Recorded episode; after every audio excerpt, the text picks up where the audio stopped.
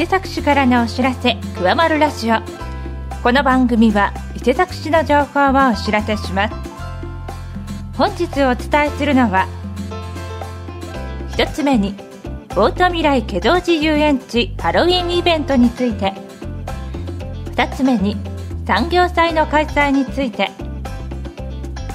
三つ目に企画展最新伊勢崎発掘。伊勢崎駅周辺の発掘調査の開催について。4つ目にマイナンバーカードで伊勢カポイントプレゼントキャンペーンについて。です。それでははじめにオート未来祁答寺遊園地ハロウィンイベントについて。オート未来祁答寺遊園地では10月28日土曜日と29日日曜日の2日間。お化けと踊ろうハロウィンナイト2023を開催します。期間中ハロウィンの衣装で受付をするとマジカルグライダーに無料で乗ることができます。帽子や小物だけでは該当しませんのでご注意ください。また午後6時から愉快なお化けたちとキャンプファイヤーを行います。踊りに参加した子どもにはお菓子を差し上げますのでぜひ参加してください。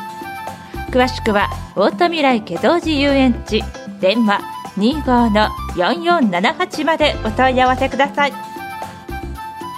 続いて産業祭の開催について。各地区の魅力あふれる産業祭を開催します。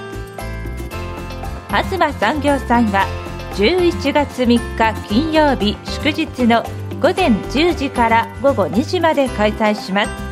会場は東総合運動公園です。欅祭赤堀は11月5日日曜日の午前10時から午後2時まで開催します。会場は赤堀コミュニティ広場です。堺産業祭は11月12日日曜日の午前10時から午後2時まで開催します。会場は堺ふれあいパークです。中学生の吹奏楽演奏などのステージイベントのほか地場産野菜や食品の販売を行います。ぜひお出かけください。続いて企画展最新伊勢崎発掘伊勢崎駅周辺の発掘調査の開催について。